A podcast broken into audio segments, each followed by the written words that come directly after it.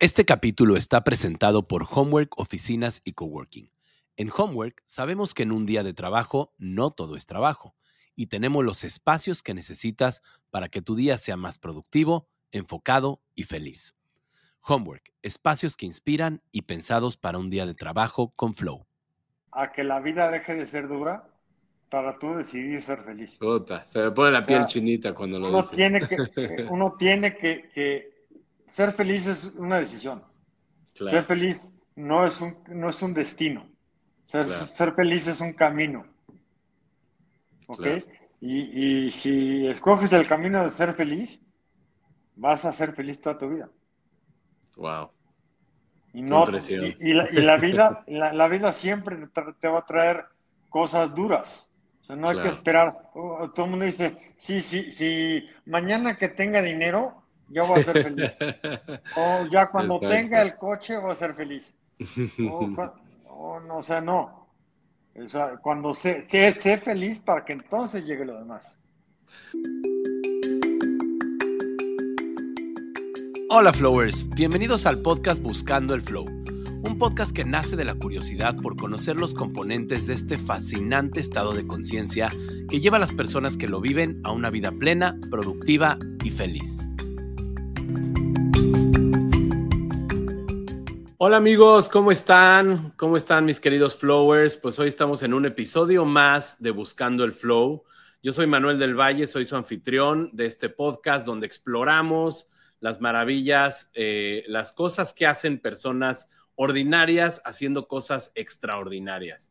Y pues bueno, mi invitado de hoy, además de ser un gran amigo, una persona que estimo mucho, que quiero mucho desde hace mucho tiempo, es eh, una persona muy especial.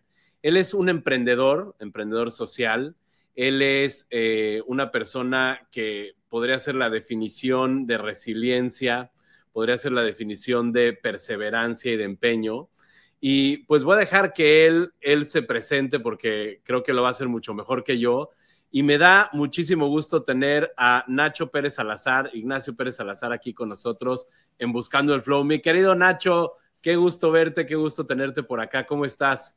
Manuel, ¿cómo estás? Muy bien. Antes que nada, muchísimas gracias por la invitación a tu, a tu podcast y platiquemos lo que necesites. Encantado, mi Nachito. Muchas gracias. Y, saludos a todos los que, los que nos ven.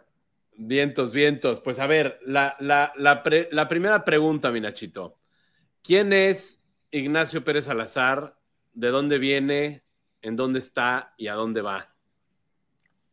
Ignacio Pérez Salazar, bueno, soy una, persona que me ha tocado una vida, no me gusta decir ni más difícil ni más fácil, me gusta decir diferente a la mayoría, pero gracias a Dios hemos estado en donde estamos y estamos como estamos. Soy una persona, me puedo considerar una persona resiliente, soy una persona con muchas ganas de vivir y una persona que le gusta cumplir sus metas, le gusta cumplir lo que, lo que, lo que me digo, yo a mí mismo me gusta cumplirlo.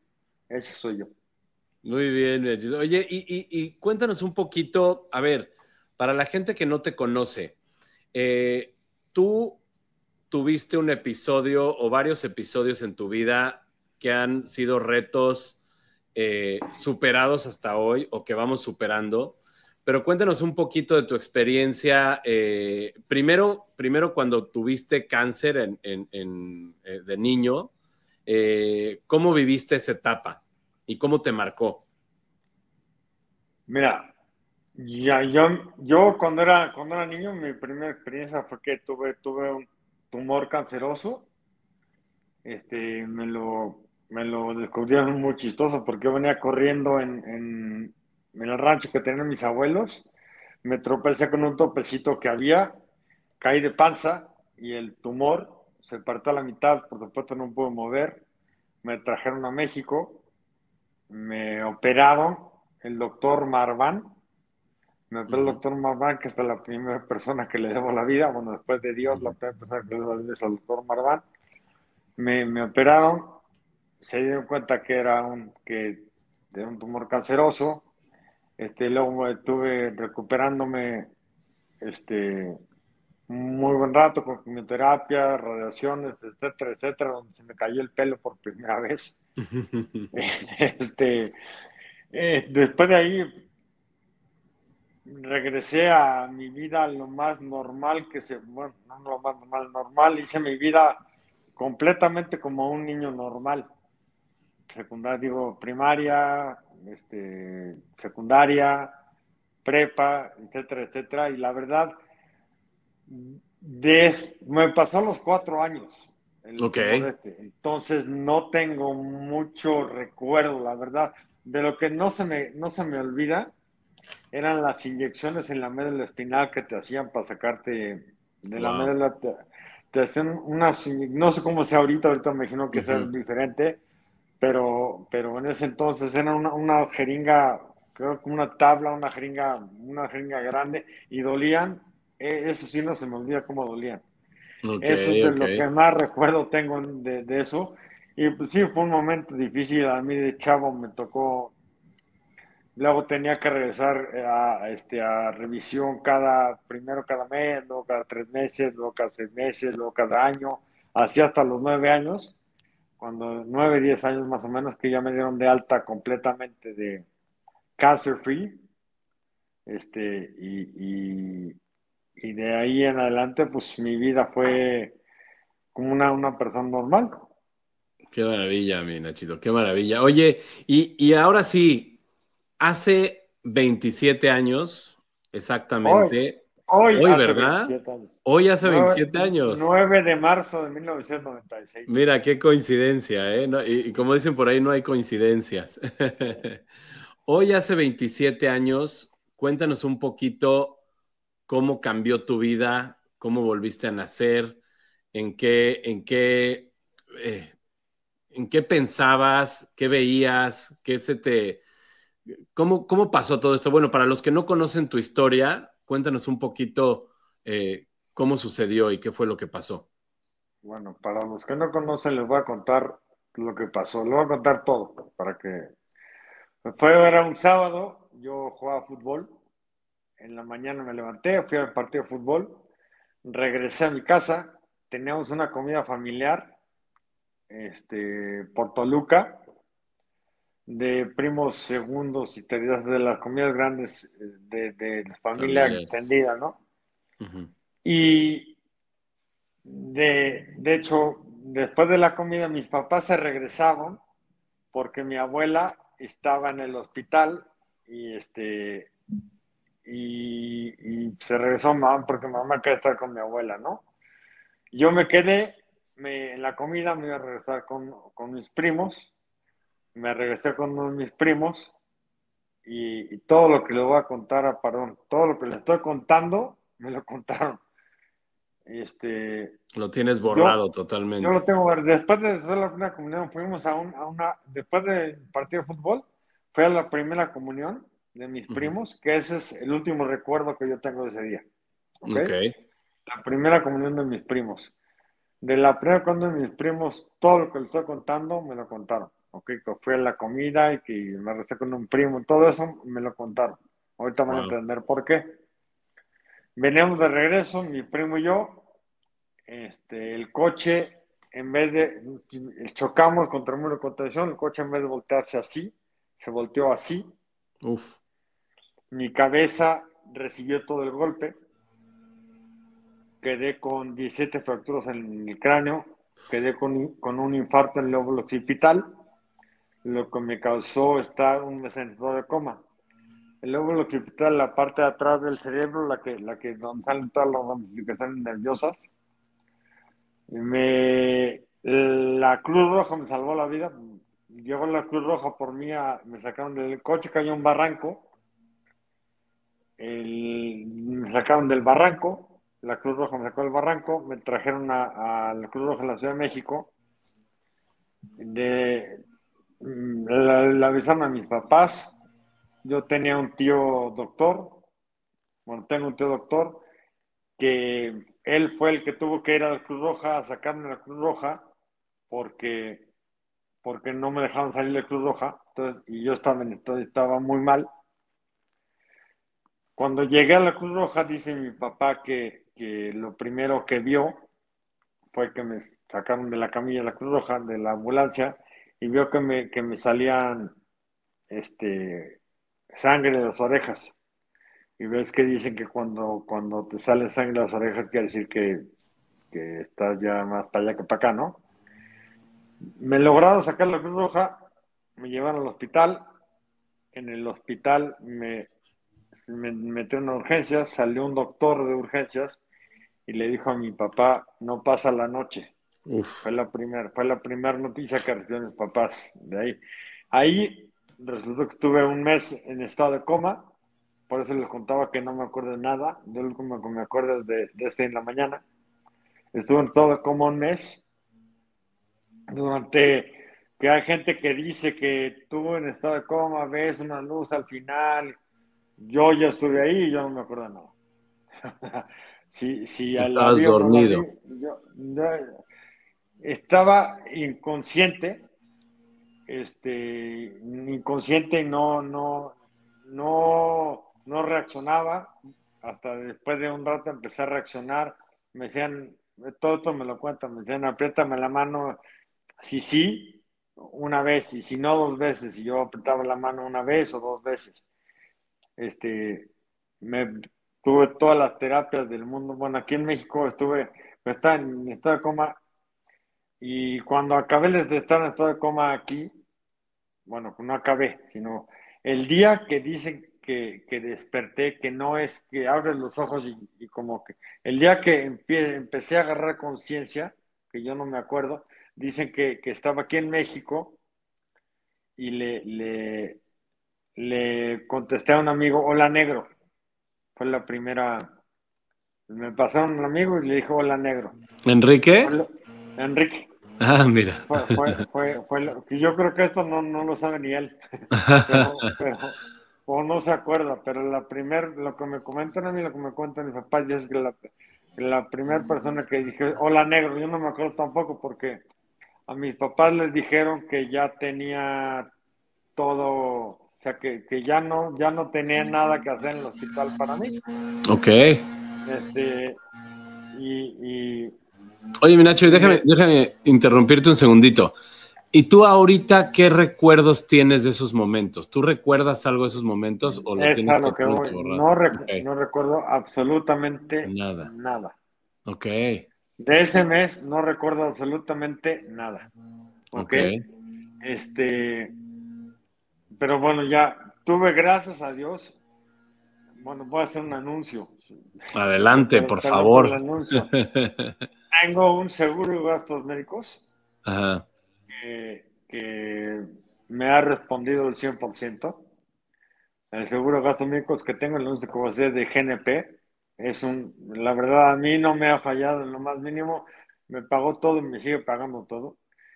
Entonces, a, esto te lo comento porque cuando, cuando le dijeron al papá, ya, ya se lo puede llevar, puede poner una cama en su casa de hospital y hacer la terapia. Mi papá se puso a averiguar y, dimos con una clínica en Houston que se llama, que se llama el TIR, The Institute for Rehabilitation Research. ¿Ok? Ahí un avión ambulancia me voló de aquí para allá. Todo esto pagó para el seguro.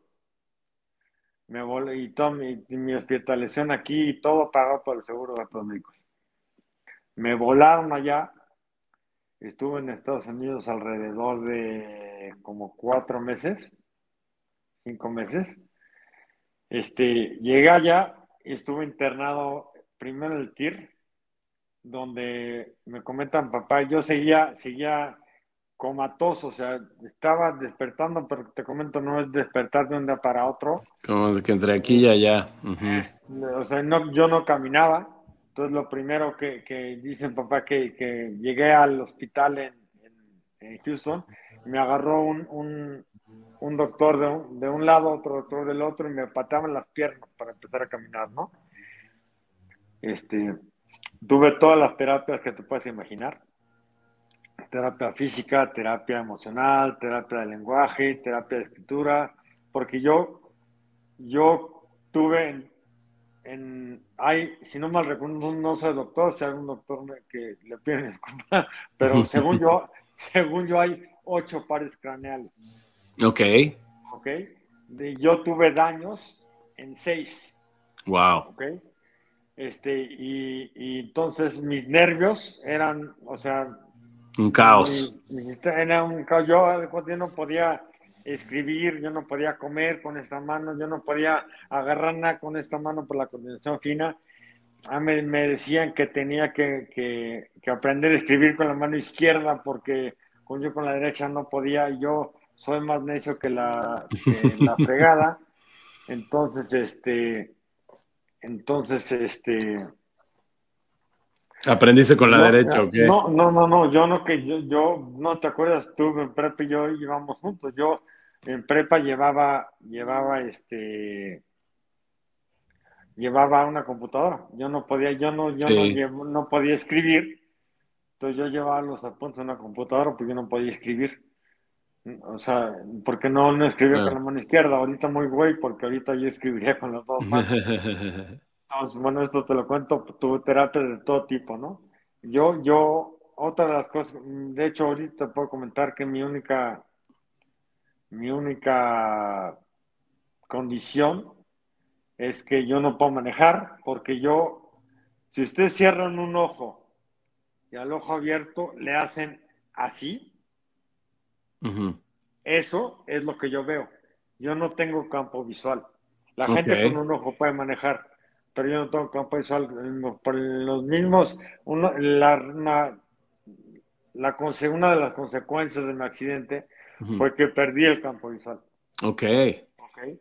Este, entonces, entonces, mm, mover, empezar a moverme también, o sea, acostumbrarme a moverme con menos de la mitad de lo que, de lo que normalmente ves, te está complicado. Claro.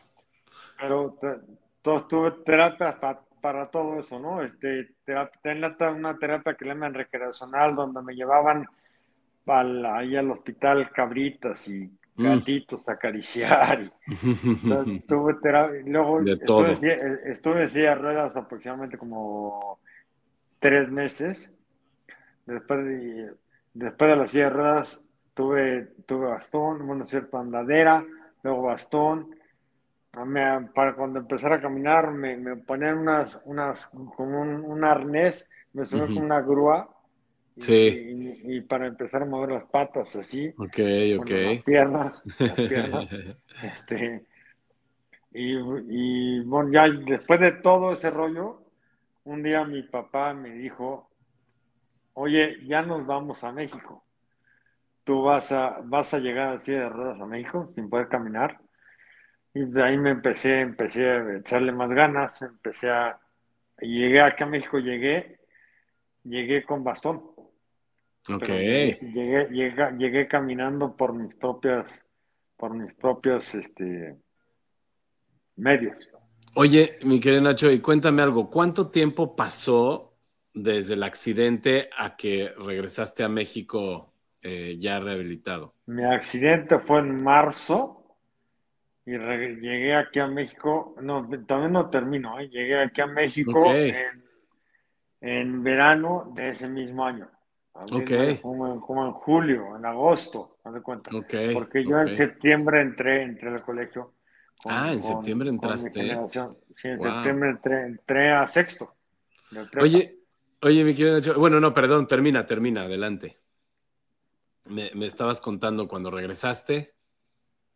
Este, ah, bueno, regresé a, regresé a, México y el doctor Renato Donati, que era un, terapeuta físico, me hizo un, equipo que iba a diario a mi casa a hacerme todas las terapias que me hacían allá, me las hacían aquí. Ok. Ok, yo, yo tanto, y, y, bueno, fui a, fui a hablar con, con yo en el Cumbres, igual que, igual que tú. Fui a, a, hablar con mi padre, y gracias a Dios tenía un buen promedio. Me dijo, te voy a dejar terminar con tu, con tu generación. Y, cuando, y, y, mientras vas terminando el año, hacer los exámenes que te faltaron. Porque mi accidente fue el segundo semestre quinto de prepa. ¿Ok? Entonces, eh, así fue. Llegué aquí a México, entré al colegio y como me ven, todo te lo cuento, como me ven ahorita, este, la primera operación que tuve de, la cara, me, y tengo seis operaciones, son seis operaciones de la cara, ¿ok? Wow, ok. Donde, donde me quitan, me, me abren la cara, y, bueno, aquí no se va a ver, pero tengo una cicatriz todo aquí. Ok. okay? Sí, se alcanza a ver. Este, este, me abren la cara, me quitan nervios de las pantorrillas, me los ponen en la cara, me, me cierran la cara, me dejan crecer los nervios. En la segunda operación me abren la cara otra vez, me conectan los nervios que me dejaron de este lado con nervios de este lado. Tiene un nombre la operación, pero no me la sé. Crossover o algo así. Wow. Y este, me, me conectan los nervios de este, de este lado con nervios de este lado. En otra operación me arreglan la boca, que la tenía toda caída en la última operación me quitan un músculo de aquí de la, de del muslo y me, lo, me abren aquí, me lo ponen de este lado. Si te das cuenta, estoy más hinchado de este lado que de este lado. Ok. Ok, eso es porque este lado este, me pusieron el músculo, que es un músculo que trabaja y, funciona como músculo, pero me veo ya más parejo y más normal. Todo, todo eso fue la, última, la primera operación que tuve de eso fue en, en, prepa, por eso después fue, por eso hice el comentario ahorita. La última operación fue, fue este, entrando a la universidad, porque yo acabando, yo acabando prepa, seis meses no hice nada. No es cierto, mentira. Fue ya en la universidad. Seis meses no hice nada. Me dediqué a recuperarme o sea, terminé las terapias, que me dieran de alta, a, seguirme recuperando, para luego entrar a la universidad. Entré a la universidad, este, entré a administración de empresas, me salí de administración porque no, no podía con tantos números, me cambié a relaciones internacionales, donde, estuve, donde estuve cinco semestres tuve problemas con, con, la directora de la carrera, que era cuando Relaciones Internacionales empezaba en la universidad, y, este, y, y tuve problemas con la directora de la carrera, y hice una cosa que, bueno, ¿puedo, ¿puedo decir groserías aquí? En sí, tú vas, vas, vas. Bueno, este, llegué, era, me trataba despectivamente frente de todo el salón, y si, me, si fuera ahorita, no me importaría porque yo estoy acostumbrado, mi accidente estaba muy reciente, entonces era yo muy sensible a, esos, a esos casos, ¿no? Pero me trataba, entonces la, la, la, evité tres semestres, la llevé nada más dos semestres, la evité tres, y cuando acabé, fui a ver las listas, que no, acabé quinto semestre, y tenía que llevar como seis o siete materias más con ella, lo que significaban seis o siete años más, porque sus materias solo las pasaba en verano. Ok. Entonces dije, no, yo, yo aquí no soy. Fui, me di de baja de la, carrera, regresé a su, a su oficina y le dije, Araceli, sé que te caigo mal, quiero que sepas que me, quiero que sepas que me cagas y quiero que quiero, quiero, que tú tururutu. Se lo dije con, se lo dije con, letras. cual. Y me di la vuelta, me fui, me fui a la Ibero. Ese mismo día me fui a la Ibero quería un diplomado en administración de empresas, pero el diplomado que quería necesitaba tener carrera. Ok. Hablé con el director de la carrera, le conté mi historia, le dije, no voy a tener carrera. Así. Quiero hacer tu diplomado, vámonos, le conté mi historia, le dije, vámonos con, con, conforme resultados. Me fui, eh, acabé ese diplomado con ocho de promedio, este, luego regresé, a, regresé a la, hice un mini MBA, que es otro diplomado. De ahí me fui al ISEC, hice un diplomado en comunicación y ventas. Luego regresé a la NAWAC, hice un diplomado en finanzas para no financieros. Okay. Luego, regresé a la Ibero, hice un diplomado en construcción y desarrollo sostenible, porque yo en ese entonces me dedicaba a, la construcción, a, una, a un negocio familiar, la construcción. Este, estuve donde estuve 24 años. Estuve 24 años y, después seguí trabajando en lo que estudié los diplomados. Y ahorita te cuento esto. Bueno, ¿quieres alguna pregunta o le sigo? Pues mira, te iba, te iba yo a decir, a ver, que en ese entonces, bueno, a ver, tengo, es que tengo muchas preguntas. Tengo aquí toda mi, mi este. Ah, bueno, pregúntame luego. Mi, mi, set de preguntas. Yo lo que quisiera saber es, primero que nada, cuando tú vuelves a conciencia, eh, o, o, más bien, ¿cuál es la primera memoria que tienes después de tu accidente? ¿Qué es el primer recuerdo que tienes? Otra, te repito, todo el mundo piensa que es, que es, así. O sea, es, no es, no es como que te despiertas de que estás dormido. Bueno, todas las comas, todos los dos de coma son diferentes. Ok. mi estado de coma fue un golpe severo en la cabeza, un traumatismo cronoencefálico, como le llaman. Ok. Este, fue, y el despertar es paulatino. O sea, a mí llegaban y me preguntaban, 80 veces al día, ¿cómo te llamas? ¿Qué te pasó? ¿Cuántos años tienes? Ok. Ok. De hecho, y me dicen, esto me lo contaron, la, la, esas películas que, que se te olvidan las cosas, que eso no, no es cierto.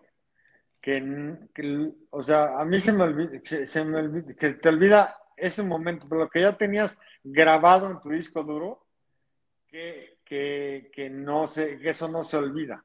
Ok, ok. Lo que ya está grabado no se olvida. Ok. Al menos que te digas Jaime, ¿no? ese, es otro, otro rollo, ¿me entiendes? Claro. Pero, pero, pero no, no, se, no se olvida con, con este tipo de situaciones. Ok. Ok. Este, el primer, yo, el primer recuerdo que tengo es en el hospital de Houston, que tenía terapia musical, por ejemplo, que, ah, qué buena onda. Que, me llevan ellos, o, las terapias que tenía, este, ahí tengo, tengo, tengo recuerdos de, de eso, mis primeros recuerdos de los pasillos del hospital, tengo recuerdos también. ¿Y, y, eh. ¿Y, qué pensabas en ese momento? O sea, ¿qué decías? ¿Qué, ¿Qué, te preguntabas o qué te cuestionabas?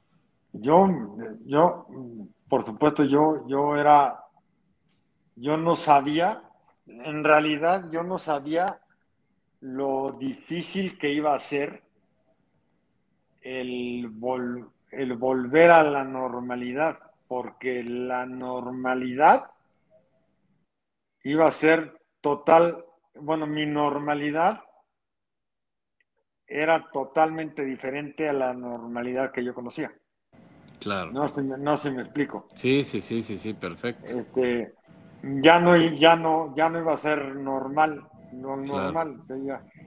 Y acostumbrarme a todo fue totalmente diferente. Por ejemplo, yo, una de las cosas que más, que más me costó trabajo, yo tenía toda la cara, tú te vas a acordar, en, en prepa tenía toda la cara caída.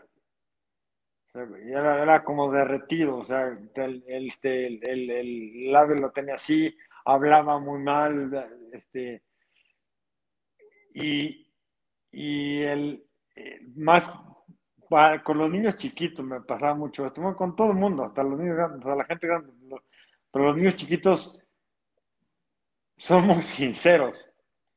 Ellos te preguntan, todo el mundo que me ve es, ¿qué le pasó a este güey? Eso lo piensa todo el mundo. Pero los únicos que tienen los pantalones de llegar, si te ven y te preguntan, ¿qué te pasó? Son los niños.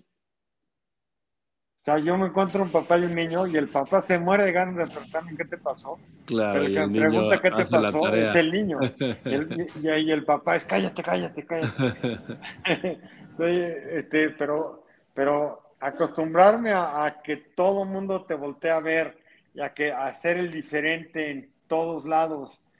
Por ejemplo, ahorita ya no, pero antes que tener toda la cara caída que, que te comento y eso y que llegar con, sobrinos chiquitos y darle los, brazos, que te vean y que empiecen a llorar. Y eso, se sentía, la neta, no se sentía padre. Claro, claro, claro. No se sentía padre. Pero, pero. Oye, mi Nacho, y, dime algo, ¿cómo, ahora que lo ves todo hacia atrás, en ese momento, cómo, cómo, eh, me imagino que tuviste miedo, ¿no? Miedo de, no volver a tener una vida, a tener una vida normal, miedo de incluso eh, volver a perder la vida o poner en riesgo tu vida una vez más. Este, ¿qué, qué, cómo, ¿Cómo vives tú el miedo o cómo lograste superar ese miedo y ser resiliente ante el, ante el miedo? Mira, yo lo que hice con el miedo, lo hice mi amigo. Este, lo tú, eh, es un miedo, es que no sé cómo explicarte, porque es un miedo que no deseo que nadie lo sienta nunca. Este, ¿cómo pero, pero ¿cómo lo lograste hacer tu, tu aliado? O sea, ¿qué, qué, pasaba por tu cabeza? gracias a Dios, Manuel. Gracias a Dios, este, no fui muy bendecido por, por la la, el tipo de personas que me rodean, te incluyo, el tipo de personas que me rodean y que Dios, me, mi, mi familia, mis papás y mis hermanos son gran parte del cómo estoy ahorita. Otra parte muy cañona es este mis amigos. Mis amigos me, me han ayudado a, poder sobrellevar, mi familia y mis amigos me han ayudado por sobrellevar todo, todo lo, todo lo que ha sido, ha sido mucho más fácil de lo que, de lo que hubiera sido si no los hubiera tenido ellos. Mis tíos, mis primos, mis amigos, mi familia en, total. Es, no, no sé cómo contestarte lo que me estás preguntando porque ha sido, ha sido un proceso complicado pero no tengo cómo darle gracias a Dios que he estado rodeado de la gente de la que he estado rodeado que me han ayudado a salir adelante.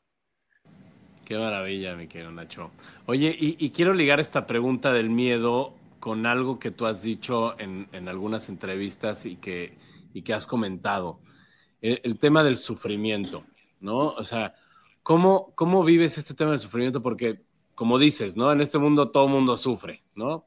Y si no has sufrido, vas a sufrir, ¿no? Entonces, ¿cómo, ¿cómo vives tú un sufrimiento y cómo y qué le aconsejarías a la gente de vivir su sufrimiento? O sea, cada quien eh, eh, en menor o mayor grado sufre de alguna manera en su vida o tiene algún problema en su vida, pero ¿cómo, cómo vives tú el sufrimiento o qué sentido le das al sufrimiento?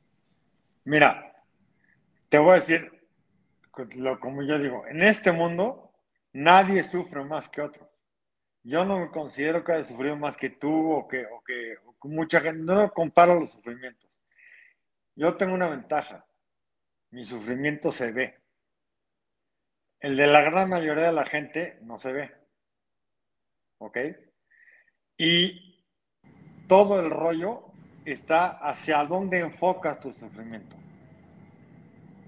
porque yo me pude haber enfocado a, ¿sabes qué? Pobre de mí, nadie le pasa lo que me pasó, este, y, me seguiría sentado en las sierras. Claro. En el rollo, yo, esto, esto me acercó muchísimo, yo soy católico, ¿ok? Esto me acercó muchísimo a Dios y a la Virgen. Este, y lo que yo digo es, acérquense. Hay, algo, a lo que estoy seguro es que hay algo, hay algo más, más grande que nosotros. Llámalo energía, llámalo Dios, llámalo Buda, llámalo como quieras. Yo lo llamo Dios, la gente lo puede llamar como quiera. Este, hacia, hacia ahí enfoqué mi, mi sufrimiento y eso es lo que me ha dado las fuerzas para salir adelante en los momentos más difíciles de mi vida. Porque como te, te comento, mi sufrimiento se ve, el de la gente no. Wow. Pero todo, pero todo mundo, todo mundo sufre. Sufrimos igual, sufrimos igual, pero de manera diferente. Eso es lo que tenemos que entender. Justo, justo empecé a leer el libro de, de, Choice, de, creo que en, español se llama La bailarina de Auschwitz, o, este que habla de una, una mujer que vivió a sus 17 años los campos de concentración y después fue eh, psicóloga y creo que, creo que vive aún, tiene ya casi 100 años o, más de 100 años. Pero lo que me llama la atención es, es justo lo que dices, ¿no? Eh, eh, ella narra que después en su consulta, ya en su práctica de, psicóloga, que llegó una señora que había tenido que dejar su trabajo para atender a su hija que tenía una enfermedad terminal y que llegó a que la tratara, etcétera, etcétera. Y la cita inmediatamente después llegó una señora que estaba muy triste porque su Cadillac había llegado del color distinto al que, al que ella lo había pedido. Entonces ella hace esta comparación porque dice, oye, tanto una merece ser feliz como la otra, ¿no? Y, eso, pues esta, esta persona del Cadillac, evidentemente, su problema iba mucho más allá del color de su Cadillac, ¿no? Traía otros problemas que, como dices, no son tan evidentes, ¿no? Entonces, aún mayor el reto. Entonces, eso está, eso está cañón. Y, y, y qué bueno que dices eso, mi querido Nacho, porque eh, ahorita y sobre todo con la pandemia, la salud mental ha sido un factor importantísimo para la gente, para la supervivencia de la gente, porque, porque la salud mental es, es, crítica y muchas veces no la tomamos en cuenta. Y, cuéntame tú, en, todas estas terapias que tuviste, eh, ¿tuviste alguna terapia para tratar el, trauma, el, cambio tan radical de vida. terapia emocional. Terapia emocional también. Sí, que, o sea, que donde... Y luego, y luego tuve, luego, eso ya fue después, ya aquí en México, tuve terapia una doctora que se llama Yolanda Chemor, que, me ayudó, o sea, terapia que me ayudó a, a entender cómo, o sea, a aceptar lo que había pasado y a, aceptarme como era y, este, y pues, a seguir adelante. Y, porque, digo, las operaciones que tuve después, pues la que comentaba de los nervios, la operación que menos duró, duró 18 horas. La que más, duró, la que más duró, duró 26. A mis papás les dieron, les dieron un un viper y le dijeron, váyanse y cuando, cuando salga la operación los vipeamos. ¿Fue en México o en Houston? No, en Norfolk, Virginia. Ah, en Virginia, wow. La, doctora se llama Julia Terces. Wow, wow, qué impresión. Una, eminencia. Qué impresión. Oye, Nacho, y, hablando del tema de aceptación, a ver, ¿hay algo que dijiste alguna vez cuando grabamos este Buscando el Flow en, Clubhouse? Me acuerdo perfecto que, que estuviste ahí una vez y no me, no me acuerdo exactamente de la frase, pero dijiste algo que me encantó y que me voy a mandar a hacer una camiseta con eso. que decía algo así como, como, no me voy a esperar para ser feliz. Algo, algo dijiste, ¿cómo era eso? No, es, es, bueno, eso es una, que la vida, o sea, yo después de todo esto, y todo no hay que esperar a que la vida deje de ser dura para tú decidir ser feliz. Wow. A ver, otra vez, otra vez, mi no hay que esperar a que la vida deje de ser dura para tú decidir ser feliz. Puta, se me pone la piel chinita cuando lo uno dices. Tiene que, uno tiene que, ser feliz es una decisión. Ser feliz no es un, no es un destino. Ser, ser feliz es un camino. ¿Ok? Y, y si escoges el camino de ser feliz, vas a ser feliz toda tu vida. Wow. Y, no, y, la, vida, la, vida siempre te, va a traer cosas duras. No hay que esperar. Oh, todo el mundo dice, sí, sí, sí, mañana que tenga dinero, yo voy a ser feliz. o ya cuando tenga el coche, voy a ser feliz. O, no, o sea, no. O sea, cuando sé, sé, feliz para que entonces llegue lo demás. Oye, y, cuéntame, ahorita que dijiste eh, ese tema de, la, de la doctora que te trató, ¿cómo vives? O sea, ¿qué fue ese proceso de aceptación, de decir, de cambiar también lo dijiste en otra entrevista, ¿no? Cambiar el por qué a mí por el para qué, ¿no? ¿Cómo viviste ese proceso? Eso, eso, eso, eso lo, lo, entendí, gracias a Dios, de una manera.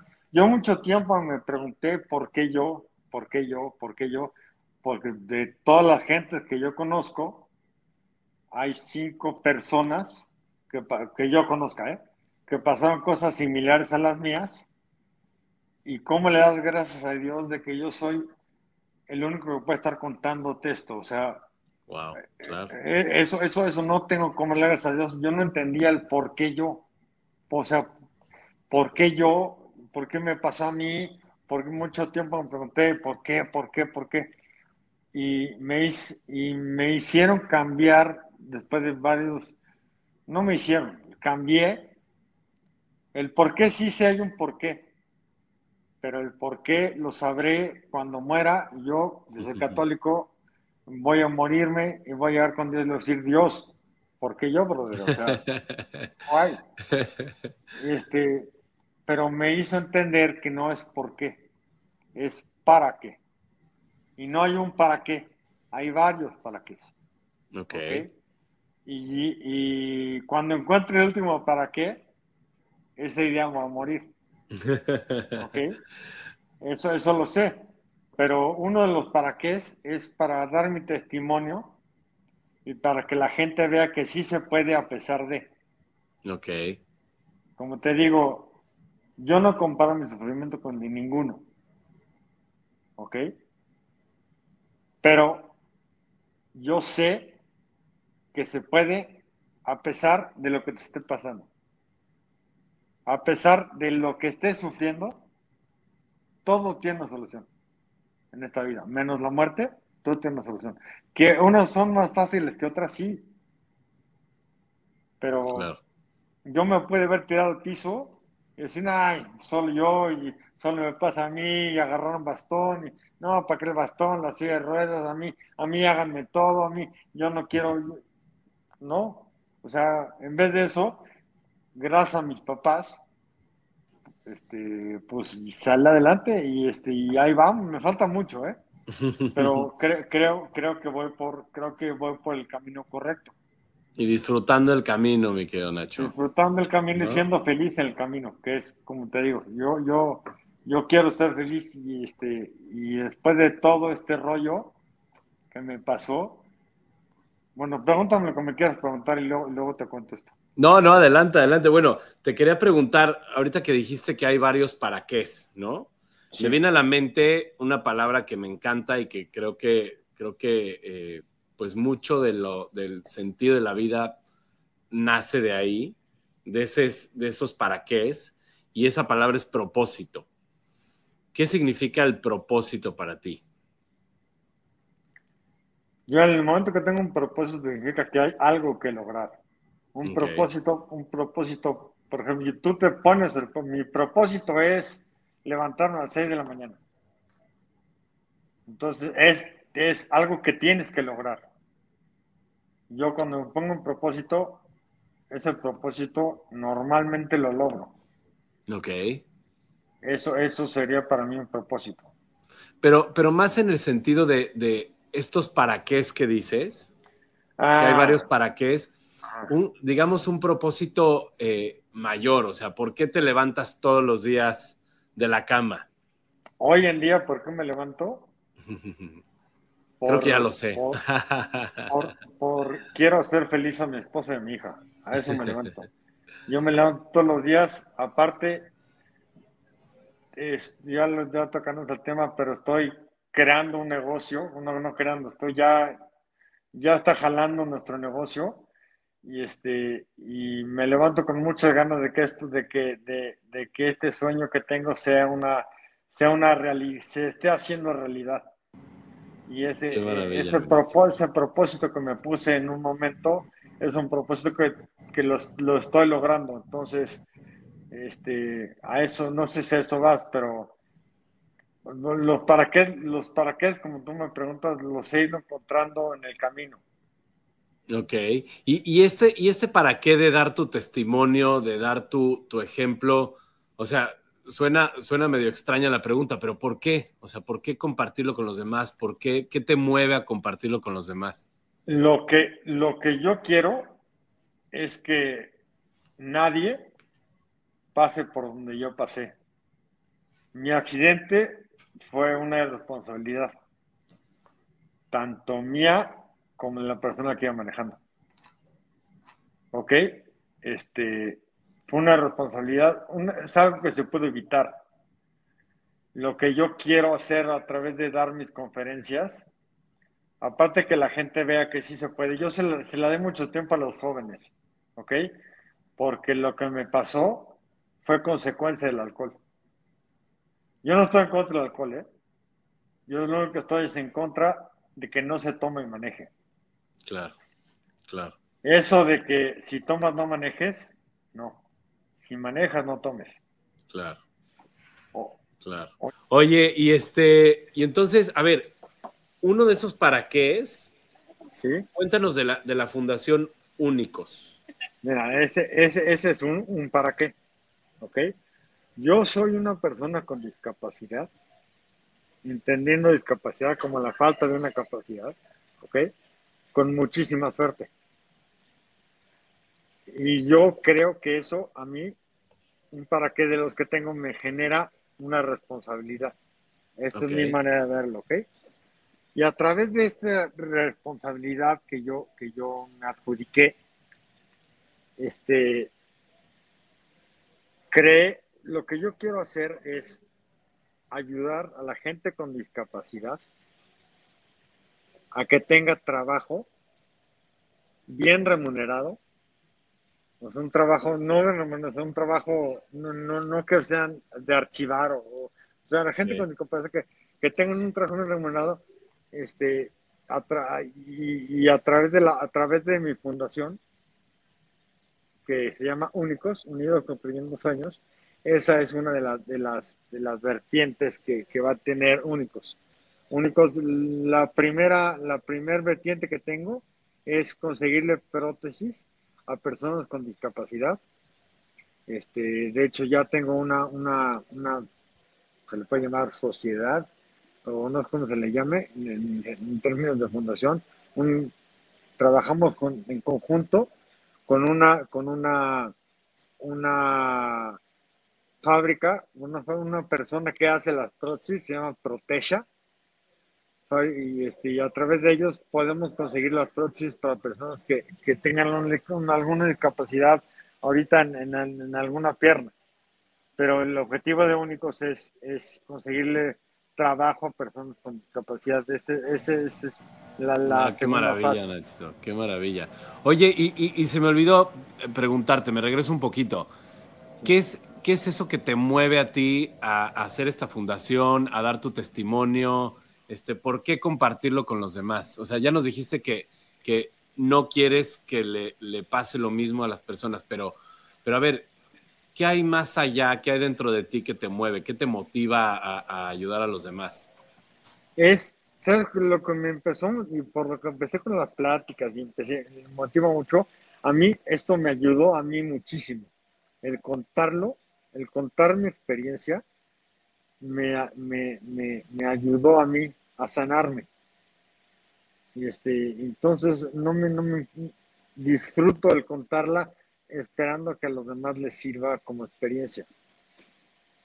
sé, que no, sé, sé, sé, que no se experimenta en cabeza ajena, pero, pero, valiosísimo. Lo que, lo que yo hago, ojalá con que una persona, lo que te comentaba del alcohol, este, traíamos copas ese día aparte de que una responsabilidad, traíamos copas ese día. Si no hubiéramos traído copas, yo, yo, yo no, yo me subí con alguien manejando con copas, de responsabilidad mía. Y el, responsable que manejaba subirse con copas manejando. Entonces, este, fue, es un accidente evitable. Lo que yo intento hacer es que, que se eviten estas, estas cosas, ¿no? Que, que, que se eviten. ojalá que edite, ojalá y se puedan editar todo para que vaya con concorde lo que porque ya esto, ya, lo habíamos, ya esto ya lo habíamos dicho. Sí, sí, sí. ojalá y se pueda sin problema, sin problema. Oye, mi Nachito, y, dime algo, ya, ya pasando a, ahora a, a, tu vida de hoy, a, cómo vives tu propósito, a cómo vives el, el, el, día a día después de haber superado estos retos, después de, eh, de haber hecho esta fundación y de dar tus testimonios. Eh, ahorita, y, y te decía que me da envidia donde estás porque pasaste del caos y de la, tensión y el estrés de una ciudad como es la Ciudad de México a vivir vida semi de campo. Este, cuéntanos un poquito de esta nueva fase tuya de emprendedor. Claro, mira, te platico. Yo trabajaba con el nuevo familiar, trabajé 24 años. Este, y de repente se me abrió una oportunidad de venirme a Querétaro a vivir. Me dijeron, oye, que este, tráete, un, tráete una, aquí, aquí lo que hago, tengo una, una empresa que se llama Nana Juana, que es una empresa mía, bueno, mía y me asocié con, con Caro, mi esposa, donde, donde hacemos churros, helados, paletas heladas, chocolate caliente, artesanal, todo y, se, me, se me, me, abrió la oportunidad de venirme acá cuando me dijeron, pon acá una sucursal. Y dije, pues órale, me dejé todo en México. Qué maravilla. Y me, vine, me vine acá a, a, disfrutar de la calidad de vida, porque si es, vivir allá es el caos, todo es para ayer, este, yo, aquí se vive mucho más tranquilo, soy feliz este, ya oirán de Nanajuana porque pienso tener varios sucursales y ahorita estamos para abrir la segunda. Alguna vez vienen a, Querétaro. La primera sucursal la tenemos dentro del Jardín de Cervezas Hércules. Qué maravilla. Y, este, y la segunda la vamos a tener aquí en Querétaro también, en un lugar que se llama Centro Sur, en un lugar que se llama el Hub. Un lugar que se llama el Hub. Me, me, pasaste el dato, tú sí, sí, sí, está padrísimo ese lugar. Ah, sí, ahí, ahí, ahí vamos a tener un, una, una sucursal. Qué padre, mi Nachito. Pues te felicito, te felicito y, y, ahora sí que envidia de la buena, mi Nachito. Qué padre. emprendiendo un negocio que ahí va, este, vamos echándole ganas y pues eso ahora sí que, que no tengo como la gracias a Dios de lo que tengo y de, cómo estoy. Ya hay que seguir adelante y, y pues nada, Oye, mi Nachito, y, otra pregunta, eh, un poco regresando al tema del, día a día. ¿Cuáles son esos hábitos que tú te has creado o esa forma de pensar o ese mindset que tú te has, eh, eh, que has construido a lo largo de estos años después de tu accidente? ¿O qué, qué cuál es esa, esa, ese secreto, si se podría decir, que, que te hace ser un emprendedor como lo que eres, un padre de familia como lo que eres, un esposo? y, vivir esa resiliencia? Mira, eh, esto, voy a contarte algo y, luego, y luego te contesto, ¿te parece? Bueno. Adelante, adelante. Ah, bueno, a mí me costó mucho trabajo tener una pareja, ¿ok? Ahorita que dijiste este, padre familia eso. Me costó trabajo tener una pareja. Pero para hacer el destino, conocí a, mi esposa Caro en una reunión, la conocí, me cambió la vida del día uno que la conocí. Desde ese día no volvió a salir con otra niña. Ese día en la, en la noche, me acuerdo perfecto, en un cantabar, no nos conocíamos y le dije, Caro, yo me voy a casar contigo. Ella es del norte, ella es de Guasave, Sinaloa. Se, se volteó y me dijo, no me conoces, estoy loca. Este, y desde ese día no volví a salir con ninguna otra niña. Me encantó su locura, porque eh, coincidirás conmigo que todas las mujeres están locas, pero todas son, un amor todas las mujeres. Qué maravilla. Este, y, nos casamos después de dos años de relación y eh, me regaló una hija que ahora tenemos, que seguramente la has visto por ahí en mis redes sociales. Sí, por supuesto. Que la, la amo con todo mi corazón y, este, y soy la persona más feliz y considero que esta es de las partes más exitosas de mi vida, es haber conocido a, la mujer que tengo y me siento privilegiado de que se haya fijado en mí y, privilegiado de, que Dios me dio la gracia de conocerla y la hija que tengo ahorita, no tengo palabras. Qué maravilla, mi Nachito, qué maravilla. Y ahora sí te contesto pregunta, esto, esto lo, lo quería contar. no, está perfecto. donde puedas. y ahora sí te contesto lo que quieras.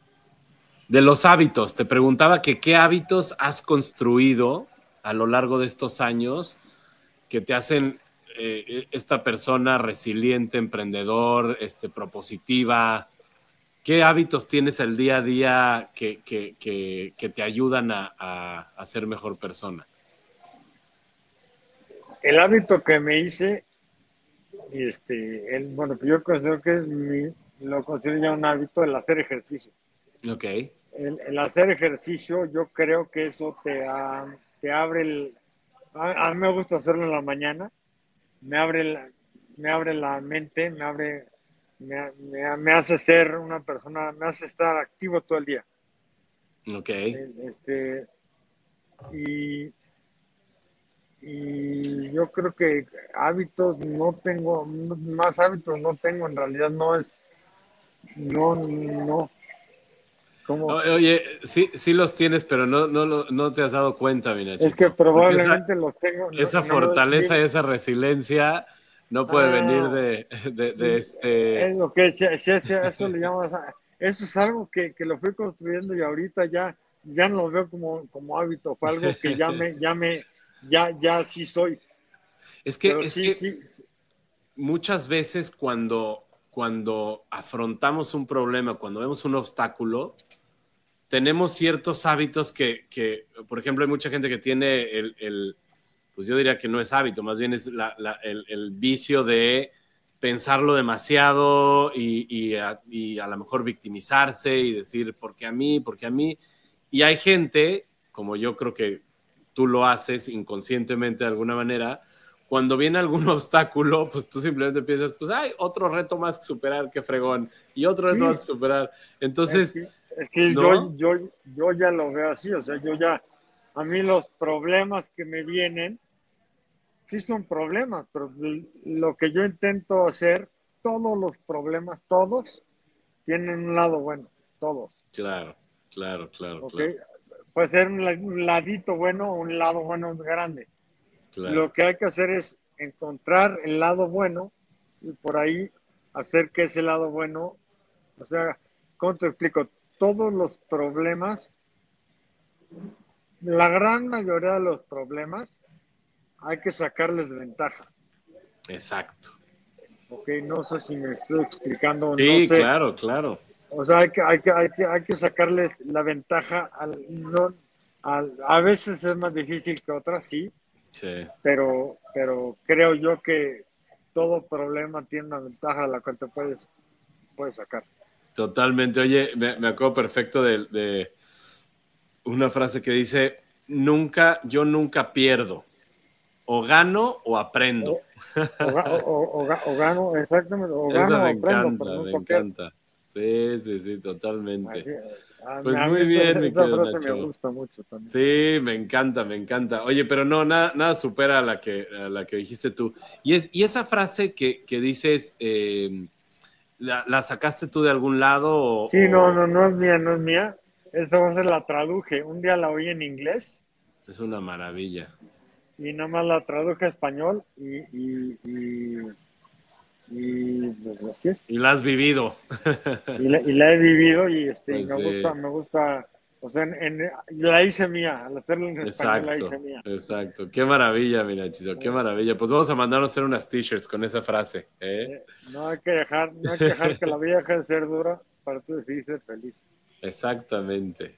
Pues muy bien, mi querido Nacho. Pues no sabes cómo te agradezco esta plática. Yo creo que eh, la gente que nos escuche va a estar, este, la gente que nos esté escuchando, pues, híjole, ah, va a aprender mucho de esta plática que tuvimos de tu testimonio.